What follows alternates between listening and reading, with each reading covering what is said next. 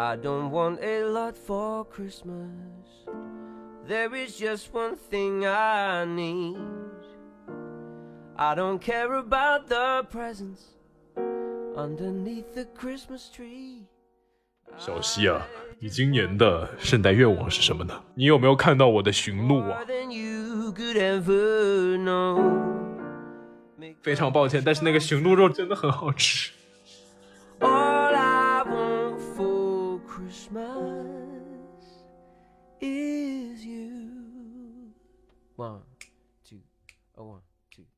然后我的那个小组就刚好被分配到了研究恒河以及 印度烧尸体的这个 process 和它的宗教的关联这个方向的。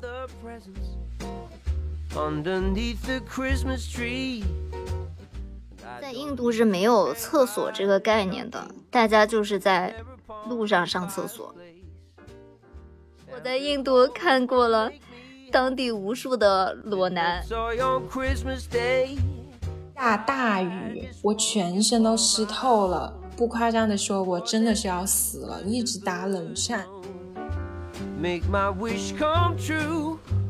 All I want for Christmas is you. 大家好，我是阿驼，我是小西，我是央子，欢迎来到大俗小雅。大俗小雅是由三位生活在纽约、旧金山、海德堡的打工人，每周跨时差谈天说地的吃人一语。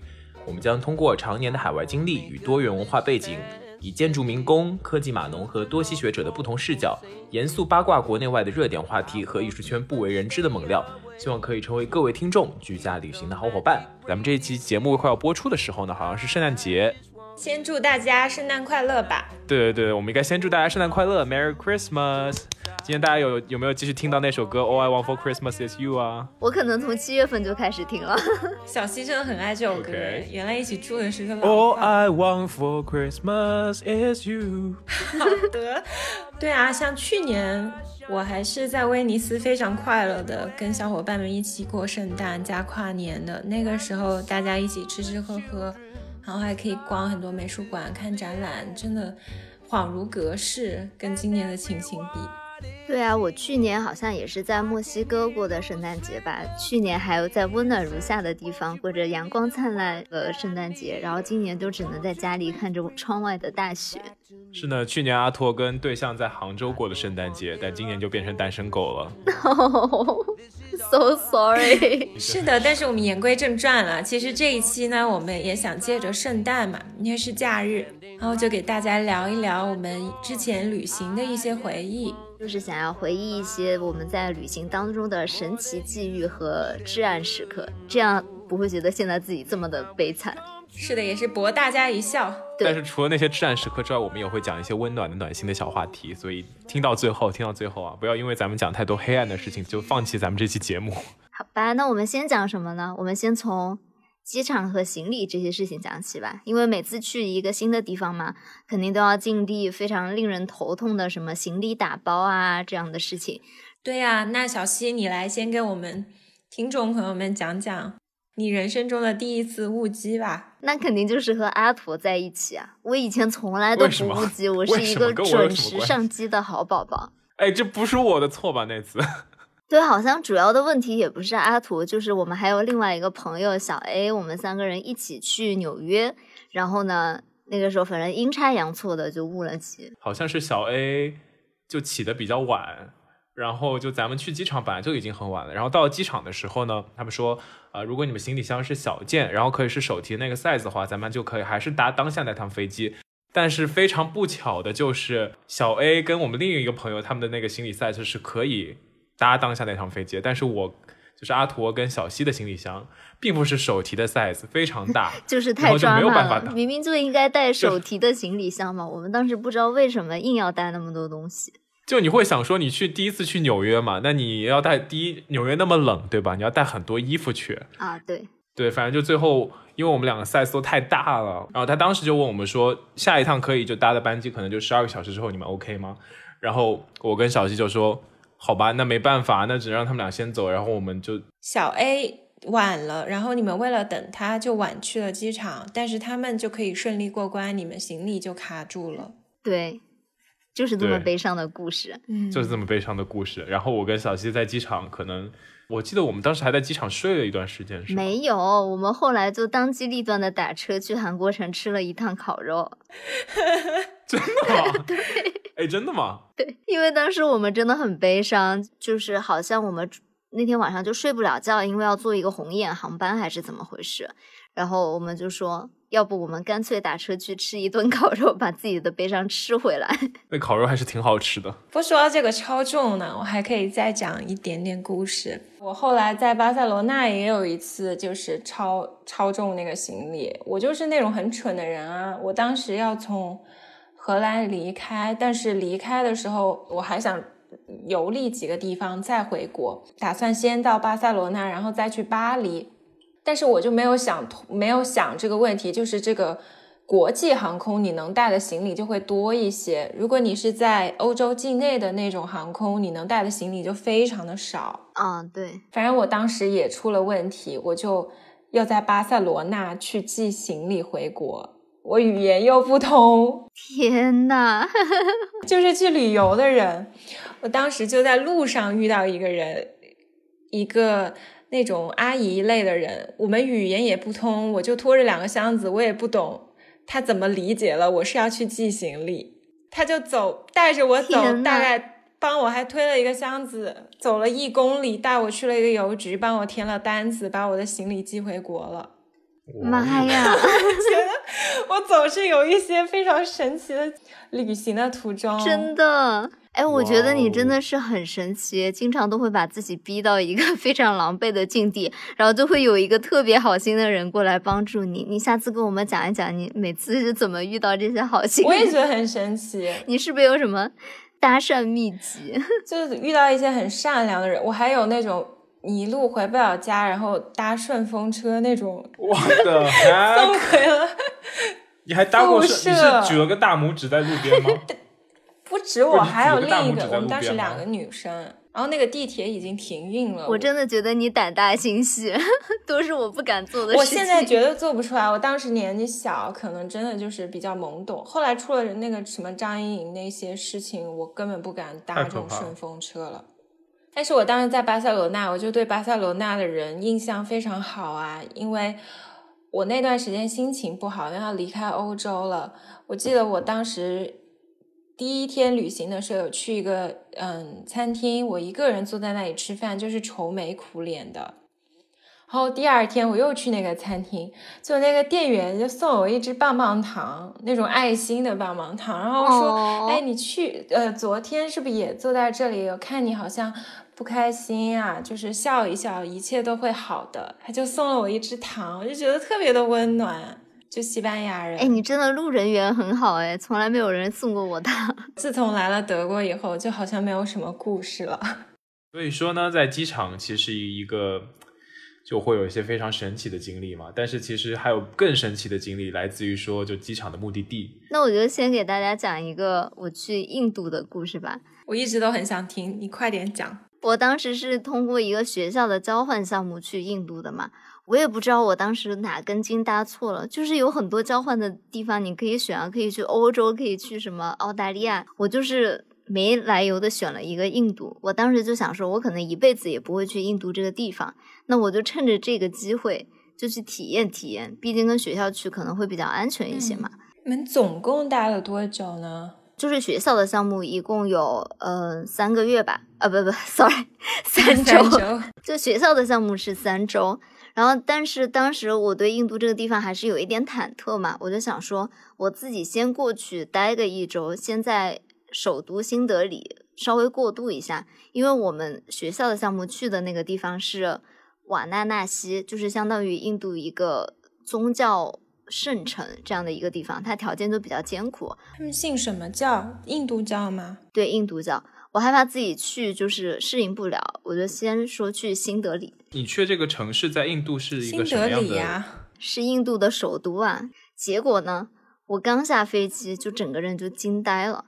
前几年中国的雾霾也还挺严重的嘛，按理来说我应该就是处变不惊。结果我去了印度，一下飞机才知道那才是雾霾。中国的雾霾至少是白花花的一片嘛，嗯印度的那个雾霾是尘土飞扬的那种，就是整个天都是黄的。应该跟当初那个三番，就今年三番那个橙色那几天差不多的感觉是吗？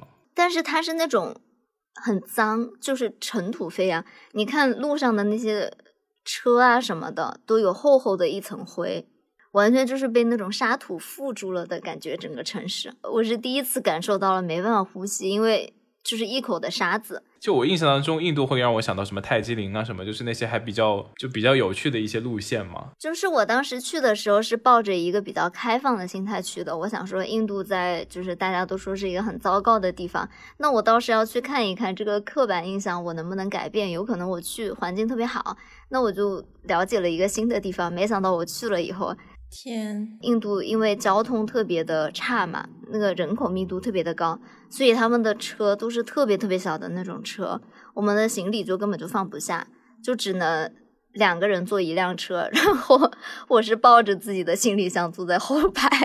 就是行李箱压在我的腿上，因为它后备箱根本就放不下行李箱。去宾馆的路上也非常的曲折，就是印度是没有车道的，因为牛在印度是一个嗯神圣的物种嘛。圣的动物，对，就是它走到路上，你是要必须让它的，所以牛也在路上走，小朋友也在路上卖艺，然后这些车就在里面穿来穿去。你的意思是牛和小朋友在马路上穿来穿去？对，啊，跟车在一起，他们都没有分流的，因为你控制不了牛想要走到哪里。然后这还是德里是吗？德里是，我想说德里虽然是首都，但它在印度的就是经济水平，在所有的印度城市当中是一个什么样的？是最高的，是最高的。嗯 OK，这是我后面的旅行当中这一段时间已经是体验最好的一段时间了。我幸好啊，就是留了一个心眼，我订了一个宾德里特别好的一个宾馆，因为那个地方消费低嘛，可能大概一百多两百美元就能订到一个非常好的宾馆。车开到宾馆的附近的时候，我就看到宾馆外面是一个大的像那种监狱一样的大铁门。然后所有的嗯车和人进宾馆都是要进行安检的，为什么要为什么要这样子？就是放个那么大的铁门在那里？对我后来问宾馆的人说，为什么查的这么严啊？他说就是很害怕别人带炸弹进去。What？有这么险恶的吗？我整个人就觉得来到了一个好可怕的地方啊。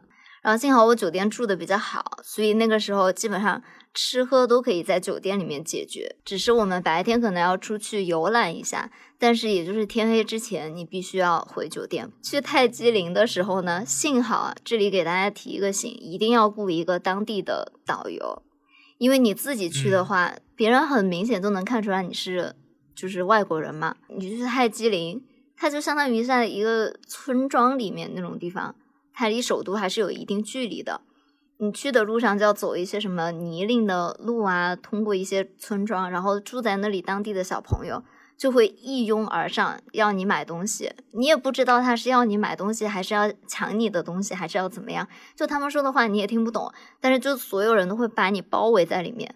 然后我们当时雇的那个导游就非常的好，就像一个保安一样，把我们拦在就是他的怀抱里面，我们才能往前走，就非常的可啊！怕。我没有想到是这样子。所以很多人去。对很多人去泰姬陵，你要排队排很久的，所以就是雇一个当地的导游会比较好，他会帮你解决到票。我可以问一下，去的人就是印度人偏多吗？还是说就是可能游客别的国家的游客其？实都有，印度当地的人也很多人会去。当我们到那个印度的圣城，就是我们项目到的那个地方嘛，就是瓦纳纳西，那三周简直就是，它整个城市被恒河贯穿，当地人的所有的生活用水啊什么的，都是在恒河上面解决的，就是他们洗澡也在恒河，他们喝水也在恒河，洗衣服也在恒河，洗菜也在恒河。们没有，他们有自来水吗？就是没有，就只有涉外的宾馆才有厕所和自来水这个说法。OK，当地人都是从恒河直接打水的那种。就是幸好我们是跟着学校去的嘛所以才有住到一个涉外的宾馆，只有在那个宾馆里面才有厕所。但是好像听说最近恒河的污染很严重，哎，对就，还是那他们新冠疫情怎么办啊？感觉是个巨大的污染源。就恒河的污染为什么严重呢？是因为因为那是印度的圣河嘛，所有信印度教的人就是毕生的追求，就是希望死了以后能够葬在恒河，他们都是合葬。我我可以问一下，合葬指的是先烧成骨灰之后撒到河里去，还是直接把尸体扔进去？恒河的上游就有很多那种合葬的港口，他们会把哦人包在一个竹筏的上面，然后在上面放上鲜花啊什么的，然后就点哦火，就相当于边烧边把人推到河水里面去。啊，你这么说，我记起来了。我之前有参加一个学术会议，有一个印度女生专门研究这个，她当时放了很多图。你这么一说，我想起来了，真的有这个风俗。而且他们那个烧的工作量是非常非常大的，因为全印度的人都想要在那个地方合葬，就他们每天可能要烧几千上万个尸体吧。然后上游呢，你在烧尸体，中游的人就在洗澡，烧尸体那个骨灰就会飘到中游，然后那些人就在里面洗澡，然后下游的人呢就在洗菜呀、洗衣服呀，然后上厕所。我觉得他们这个顺序好像应该换一下。不是啊，因为他们觉得最神圣的地段是要留给烧尸体的，所以就是这么一路飘下来的。所以我当时就觉得非常的困惑，大家为什么会觉得这是一个可以接受的事情呢？然后刚好我们那个项目就是要了解城市的发展嘛，因为我是学城市规划设计的这一个方向，然后我的那个小组就刚好被分配到了研究恒河以及 印度烧尸体的这个 process 和它的宗教的关联这个方向的，然后我们就进行了大量的走访，就是印度当地人是真正的相信恒河它是有自净功能的，他们是觉得恒河是他们的母亲河，是一条神河，你无论对它做什么，它都永远是干净的。在 里面烧尸体，那个水也是世界上最干净的水，就是当地所有的人，就是整个印度人都是这么相信的。而且你不可以跟他说这是不卫生的，因为这是有悖于他们的宗教的根基的，因为他们宗教的根基就是恒河水，就是干净的水。那这个还挺有趣的。其实我也对恒河很向往哎，因为我不是就是很喜欢佛经啊这些，里面就经常会出现一些意象，就是恒河啊、恒河之沙啊这些，我就觉得非常美妙，很广博的。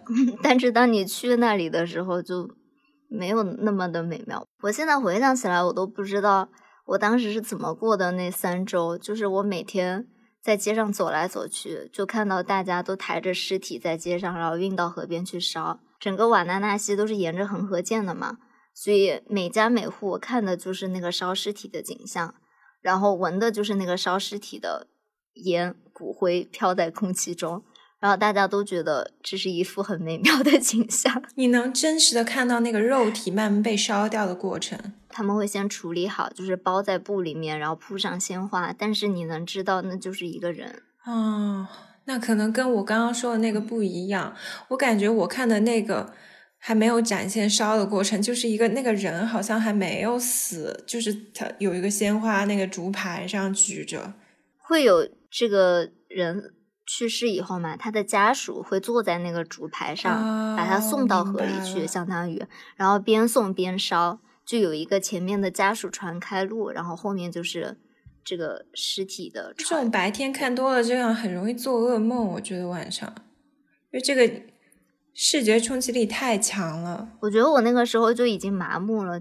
你到那个地方就觉得一切都非常的合理，大家都在做着这件事情，你就觉得好像很合理。就是瓦纳纳西嘛，整个城市它有非常多的宾馆，因为所有的印度人都会在那里去等死，就是大家害怕如果死了以后不能被及时的送到瓦纳纳西，他就没办法完成完成他毕生的夙愿了嘛，所以很多人都会。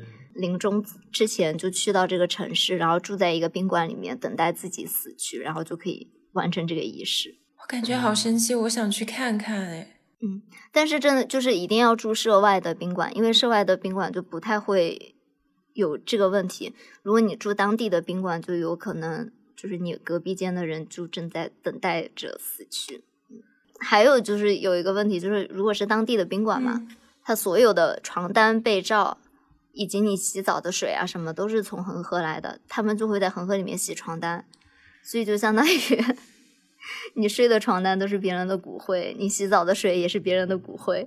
它没有净化的，没有没有像我们这种自来水会处理一下，没有，他们就是在河边洗。我有点接受不了这个。你可你可以现在 Google 里搜一下恒河，然后看一下就知，道对。你就能看到那洗澡什么也是这样子，你在宾馆洗澡也是这样子。我不是说本地人，那个水也是从恒河出来的，完全不处理吗？你如果住当地的宾馆的话，是根本没有厕所和洗澡间这个 option 的。你只有住涉外的宾馆才有水。你宾馆的水应该是有处理过的吧？You never know，你只能告诉自己这个水是处理过的。那应该是带一个那种滤壶和烧水壶。整个印度好像厕所都是一个非常大的问题，因为我不知道是因为人口密度还是宗教习俗，在印度是没有厕所这个概念的，大家就是在路上上厕所。我在印度看过了当地无数的裸裸男 就在路上上厕所。天啊，这个有点窒息。好了，别讲了，我觉得这个画面感太强了。我之前看那种网上的段子，说他们上厕所和吃饭都是用手解决，是这样子吗？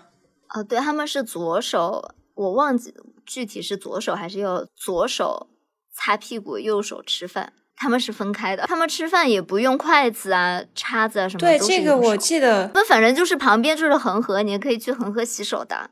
那他们的女生也可以在当当街这样子如厕什么的吗？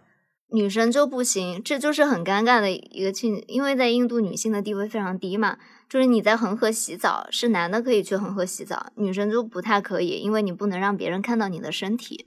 然后男的也是可以在路上上厕所，但是女生就不行，因为你如果被人家看到了身体，然后你被强奸了或者怎么样的话，都是女生负全责的，所以女生就有一点危险，你需要在趁着夜黑风高的时候。去一个就是别人看不到的田地里面上厕所，他们自己家也没有厕所。没有。在恒河上，你现在说的这个是只限于圣城，还是说整个印度都对，是这我在想，样？应该不全是这样吧？我觉得印度现在已经有的地方应该挺发达了。我也没在外面上过厕所，我在新德里也都是在宾馆里面上厕所，所以我不知道新德里大家是什么的居住情况。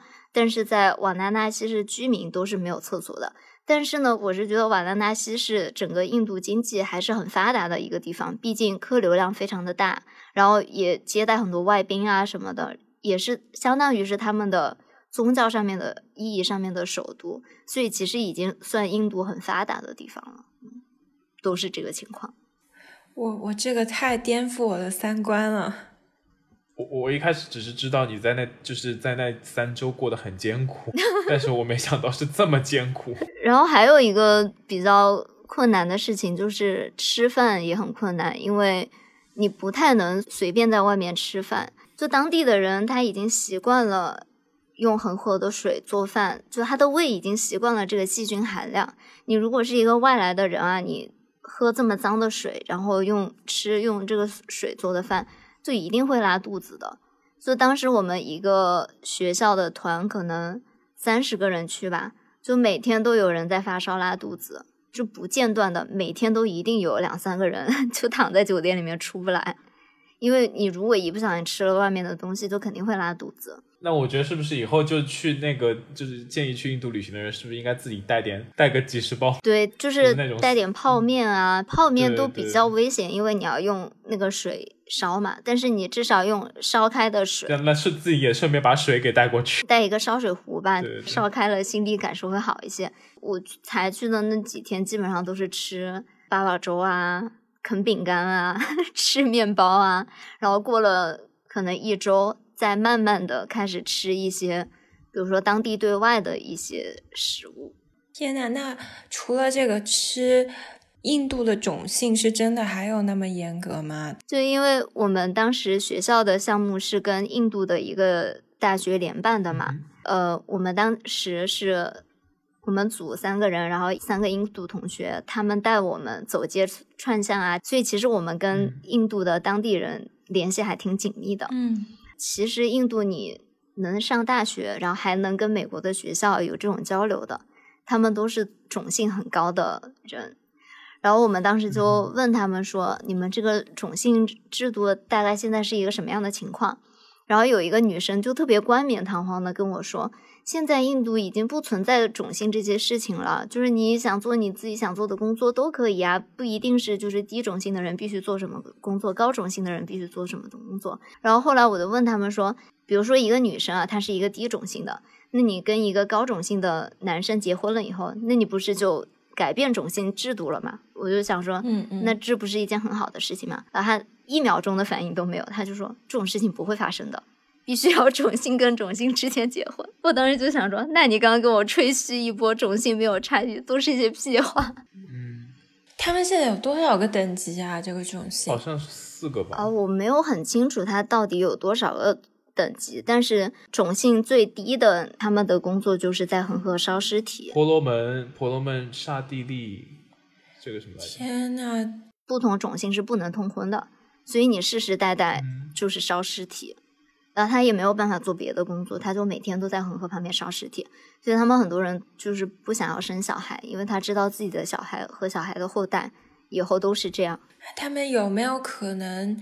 通过读书受教育，比如说拿到什么全额奖学金啊之类的，去国外念个书改变命运呢？就是现在，比如说最高等级的种姓和第二高等级的种姓，我是有知道朋友，他们是这两个种姓，然后有可能通过读书改变命运。比如说你孩子也可以读书啊，然后比如说你是第二高等级的种姓，你以前是不可以做一些职业的，他们现在是有一点在。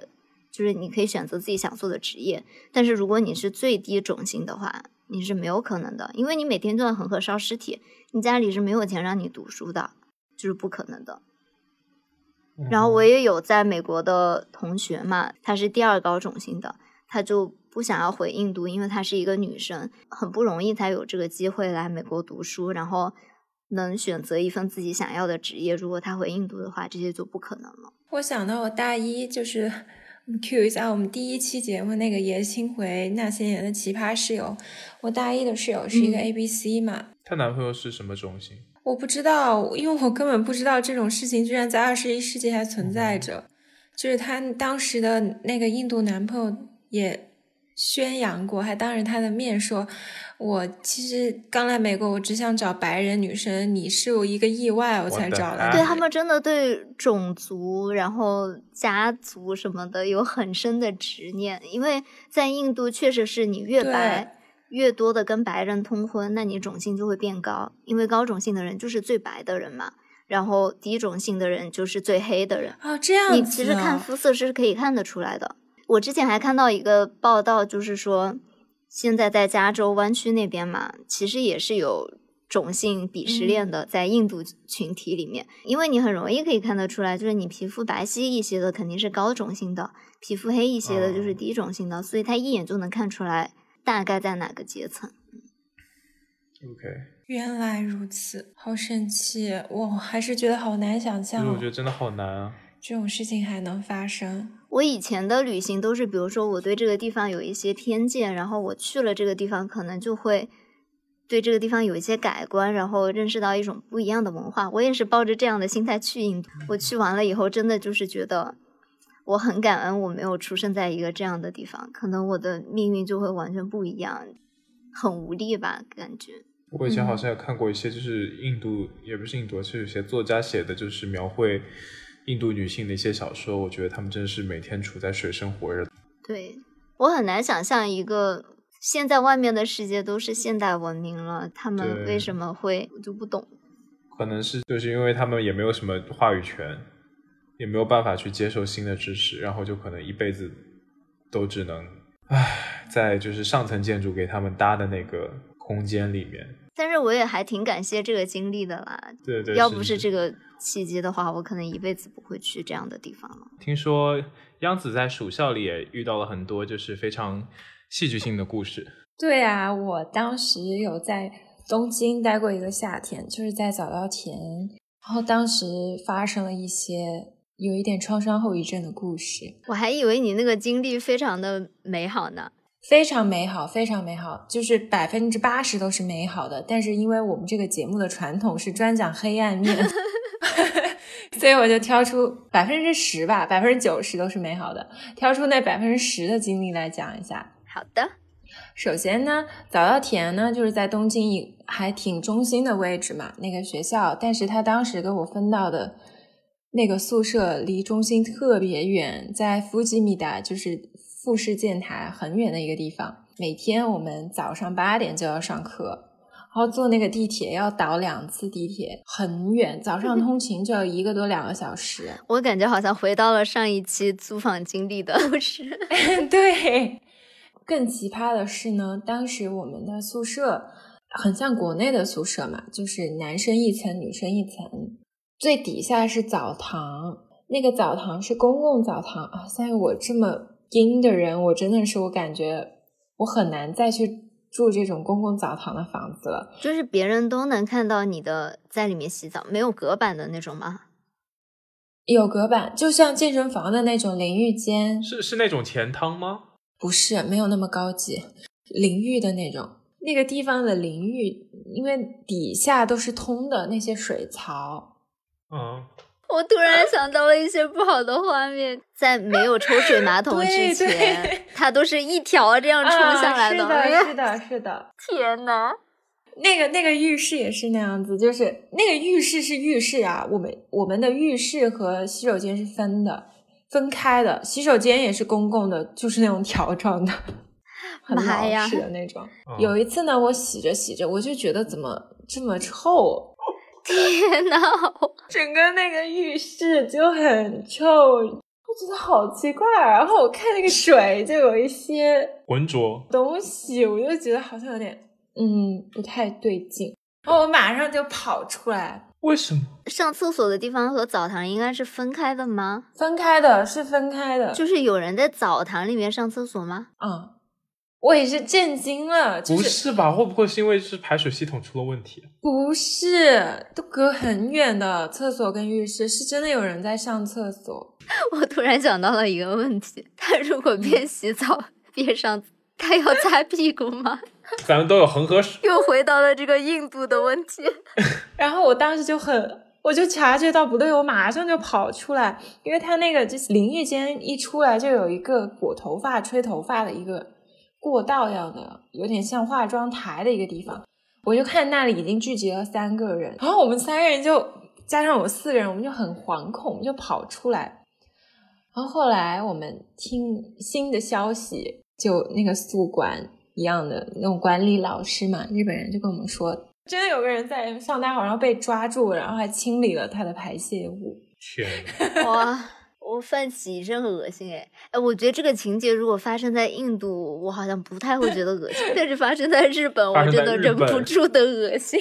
我后来真的，我对那个浴室我都有心理阴影。那一次事件以后，我就记住了我洗澡的那个隔间是哪个。我每次都去那第三个隔间，因为我很害怕，万一用到了有人排泄的那个隔间，我就会很难受。但是说实话，的确有的时候你拉肚子的时候，你可能一不小心就会会啊露出来。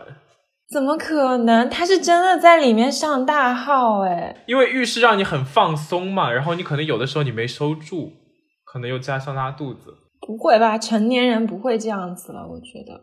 我不，那个事情还挺让我有阴影的，因为它那个边槽就是大家都是连通的，它就是上在那个边槽那一区。天呐，你不要再描述了。这个事情真的，嗯，我也没有想到会在日本发生。怎么办？我又觉得我们这一期需要一点高能预警，就是如果大家在吃饭的话，可能不适合听这一期。对啊，我们的节目真的是，嗯，比较重口。除了这个呢，我当时还有一件事情，就是我一直有个心愿，我想去登顶富士山嘛。感觉大家都有这样的心愿吧，我也很想。是的，我当时就有一群很好的朋友，就有两个新加坡人就说：“哎，那我们就一起去登富士山。”我就说好的。因为我是那种这个团队里有人很能干、很能去处理事务性的事情，我就会有点做甩手掌柜，我就不会去做功课了。然后我们当时三个人一起去登山，那有其中有一个新加坡小伙伴就是非常懂这些，他自己也很喜欢野营啊，很喜欢做这些功课，他就去把所有事情都打点好了。但是我当时呢很天真，因为我可能看那些。网上的信息看多了，我以为就是去富士山就很悠闲，就能够住那种很 fancy 的酒店啊，然后大家泡个温泉啊，难道不是吗？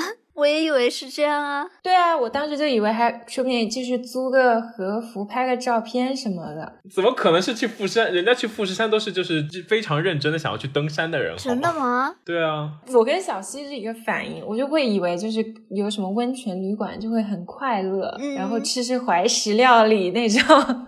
对呀，你那个是去富士山附近的温泉旅馆，不是去富士山。我就是没有想清楚嘛，因为我没有想到他们这么有毅力。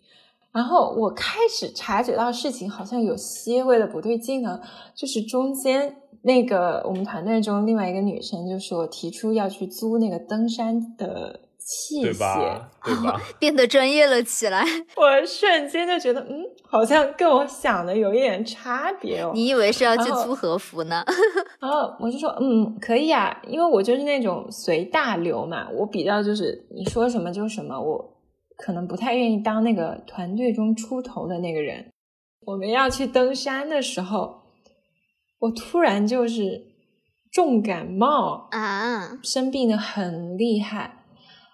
更可怕的是，我还来例假了。可能那段时间就是有点水土不服，就是去一个新的地方嘛。这样你还要蹲富士山？因为我们整个团队只有三个人，然后另外有一个男生，一个女生。如果我不去的话，那个女生就会很尴尬，变成了一个约会。对对对，我不可能抛下那个女生不去了。然后那个女生呢，也是一个非常坚强的女子，她就是做了很多功课，她是我们中间干劲最足的。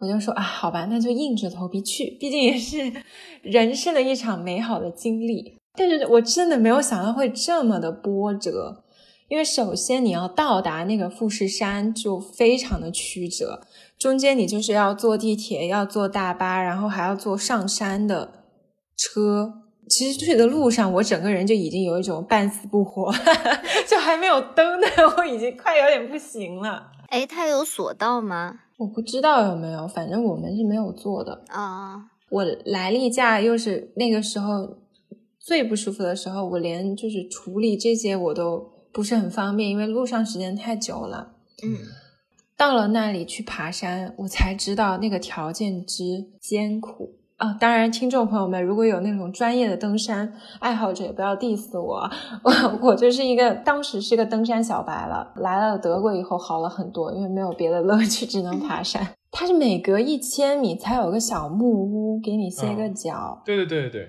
那你一共要爬多久啊？大概？我记得好像是要爬半天左右吧。这个就是一个很 bug 的点，因为那个女生兴致很足。我们当时爬的时候，他说我要去爬到那里，然后休息一下，我们去看日出。嗯，你们晚上爬的吗？对对对，他他当时是这么说的，他说要摸黑去看日出，那不是很冷？就是因为当时是夏天，东京的那种六七月份是雨水特别多的，很容易下雨。我勒个去！刚开始爬的时候还在底下，非常热，就是有那种丛林的那种。然后下大雨，我全身都湿透了，我里面也全部汗湿了，因为夏天太热了。我外面也是全是雨。天呐，哎，你们到底为什么要这样啊？用自己的生命开玩笑？但是是因为山气温会变，所以你越往上爬就越冷。天呐，我当时在下面，我全身汗湿以后。往越往上走的时候，我已经开始很冷了，因为降温，我就冷的不得了。我又来例假，然后又感冒发烧。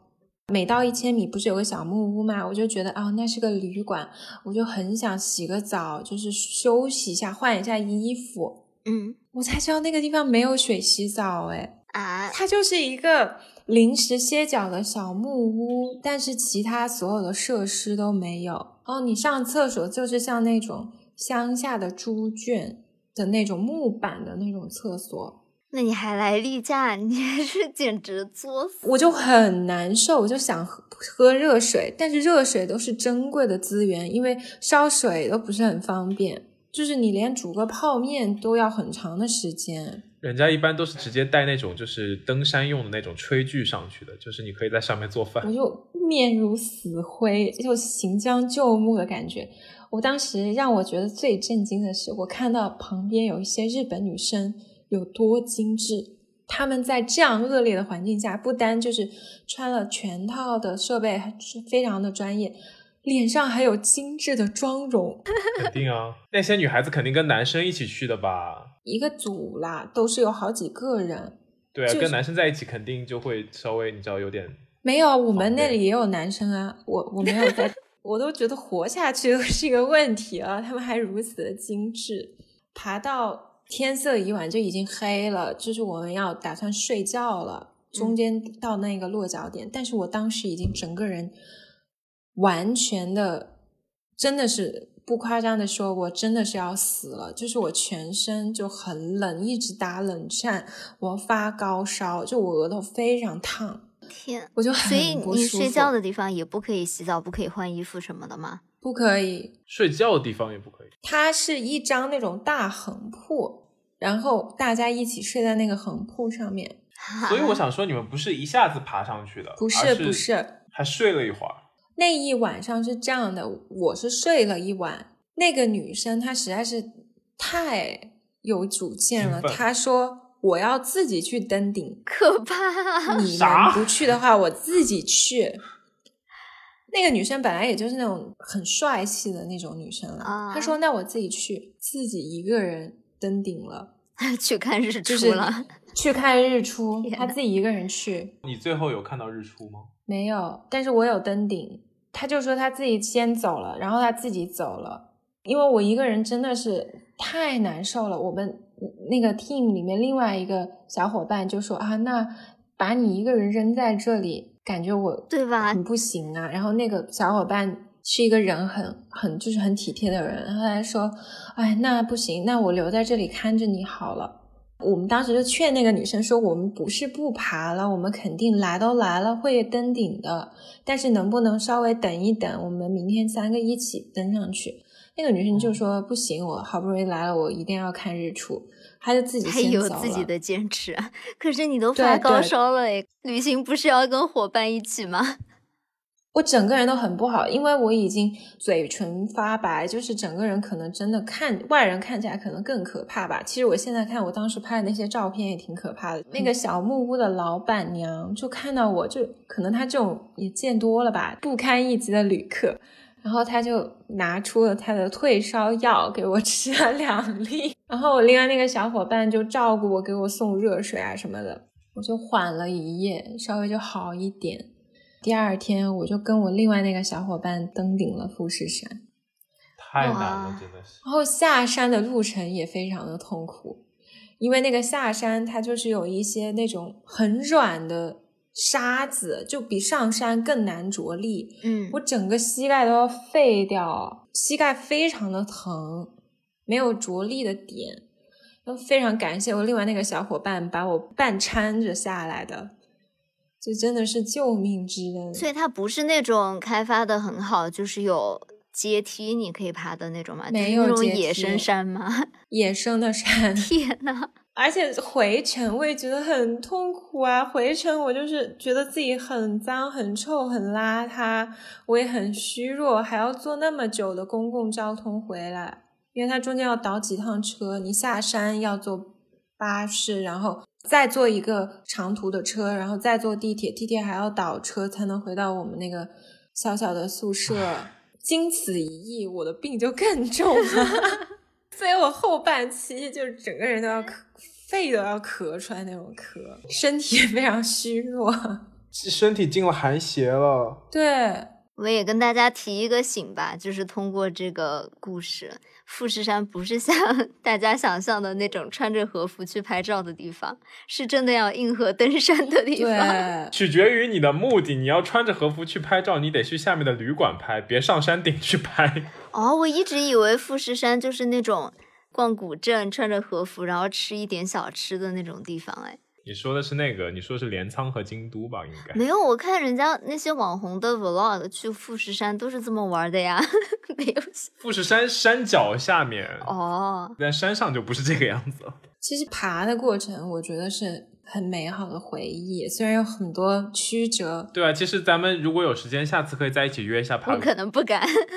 立这个 flag，我觉得我已经不是当年的我了。现在我经过德国的这个 hiking 的训练，我觉得我再去爬应该不会这样子。对，咱们可以约个爬一下吗。我很害怕我在半途的时候发高烧，然后央子说 不，我要去看日落，我上次没看上，来都来了，我先走了。我是这种人吗？我靠！还有一个，我就是提醒大家，就是虽然社交中间你要。照顾大家的感受非常重要，但是有的时候还是不要过度的逞强，就是身体是非常重要的。因为我觉得我经历这一次，我是缓了很久，我的身体才调试过来的。爬完这次山，我的身体我真的觉得受到了损伤。量力而为啦，不要大家都要去干嘛就要随大流。嗯，好的。那除了这么多吐槽，我觉得我们的结尾是不是应该？转向一种偏温情一点的、美好一点的故事呢？嗯，不要给大家留下心理阴影了。觉得我们的节目每次都讲一些很可怕的事情。是的，因为我们每次我和小溪都老是讲一些很奇葩的故事，我们就让我们节目的这个清流担当。阿驼来给大家讲一讲可爱又温馨的故事吧。阿驼其实，在旅行当中有很多奇葩的事情，比如说之前在节目当中提到的在日本住院的那个故事。我觉得阿驼的句式一般都是阿驼，其实在以前的时候也有很多奇葩的故事。那今天我给大家讲一个好的事情。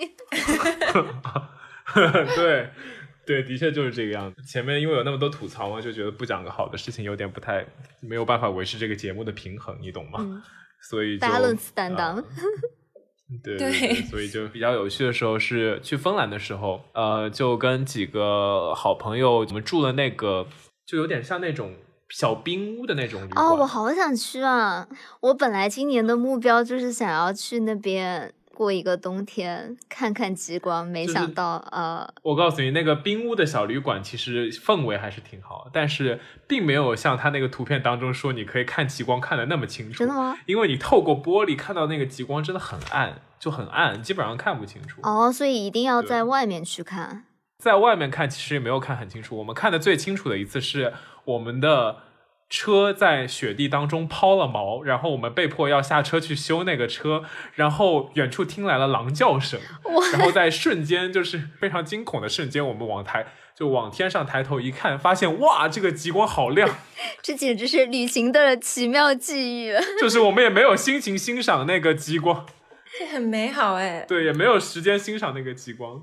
啊？为什么？因为远处有狼叫声，然后我们车还抛了 锚。你不觉得这是就是旅行的小确幸吗？对对对对对对，然后就还挺不错。然后之后我们到旅馆之后，就呃端出了个小椅子啊，然后端出了几杯小酒，然后坐在那个院子里堆满雪的那个小椅子上面，然后就一边呃一边搓着小酒，一边看天，还蛮惬意的那个。好幸福啊！然后我想说。芬兰的街上真的是，大家一定要好好去看看，帅哥美女到处都是，真的是，而且大家都穿的是那种就是 monotone，就只有黑白灰，整个街上看上去大家都非常的怎么说 high fashion，也不是 high fashion，就是感觉非常的 classy 的感觉。嗯，呃，经历还是挺有趣的。然后我们之后也去了那个圣诞老人，呃，圣诞老人村嘛。也蛮应今天的景的，就是圣诞节快来了，一年又到了结尾的那种感觉。我也很希望能在圣诞节的时候。看到圣诞老人。哦，百度问那个圣诞老人他会不会讲中文？他还第一句跟我们就看到我们第一句跟我们说是你你们从哪里来？哦，好可爱啊！对对对，所以他的职业就是圣诞老人吗？就是只有那一个人是圣诞老人吗？还是他们是轮岗？估计是有好几个就是扮圣诞老人的人轮流换班的那种感觉。哦他的职业就是你没看到之前吗？那个圣诞老人，今年圣诞老人还要让他们去学那个是怎么用 Zoom 的那个班，哦，你没有看到吗啊？Zoom 培训班。就你看到一个教室里坐满圣诞老人，然后他们在就是拿着电脑在学习怎么用 Zoom 跟别人进行交流。那个画面也太萌了吧！我可以申请去跟他们视频吗？好可爱哦！哦，好像可以，你去搜一下，你搜那个圣诞老人，就是 Santa，然后 Zoom 视频，好像可能付点钱就可以了吧？应该。其实我们可以找一期节目，就是我们三个跟那个圣诞老人连线。哦，你是说叫圣诞老人来我们的节目吗？我们跟他聊点啥呢？啊然后就跟他聊我们的新年愿望这样子。哦，有点可爱哎。要不你来学一学圣诞老人，给大家一个祝福吧，我们就愉快的结束这一期。小溪啊，你今年的圣诞愿望是什么呢？你有没有看到我的驯鹿啊？我的驯鹿哦，白鹿在芬兰你是可以吃驯鹿肉的。啊，虽然我就是我前一天可能就是做了驯鹿雪橇，然后第二天我就吃了驯鹿肉做的 sandwich，然后我想说非常抱歉，但是那个驯鹿肉真的很好吃，好残忍啊！它介于那种牛肉跟羊肉的那种中间的感觉，我一直以为肉鹿肉会很柴。对，就烤一烤，然后跟那个 pita pita bread 放在一起，真的超好吃。然后它它配上一点那种他们那个梅子茶。驯鹿虽然很抱歉，但驯鹿你真的很好吃，真的很好吃。这个可以做结尾。可以可以。呃，今天我给大家讲这么多旅行当中遇到的非常酸甜苦辣的事情吧，但是我觉得还是要跟大家讲一下，这个旅行呢，可以让你去遇见和你很多背景不同的人，让你看到人生另一种可能性。在同样的一个世界里呢，你可以发现有很多呃走着不同人生轨道的人，然后这些不同的人生轨道呢，都可以让各种各样的人获得各种各样层面上的幸福。嗯，我也觉得就是年轻真的很好。如果现在让我再去去拉斯维加斯的音乐节蹦迪呢，我肯定也蹦不动了。叫我去印度呢，那我肯定也没有这个勇气去了。所以很开心，在年轻的时候就有了这么多不一样的经历。你立的这两个故事都非常容易打脸啊，这种 flag。我觉得我可能以后是不会去印度了可是我觉得你还是会去蹦迪耶，啊！我们能不能在节目里给我树立一个优良的形象？我你不是去 gay bar 然后看脱衣舞。好了，我们言归正传吧。这样说一句好尴尬，但是我觉得它还挺适合收尾的，因为我我一直还挺喜欢蒋方舟的嘛。他之前有写本书叫《东京一年》，讲他在东京游学的那一年时间。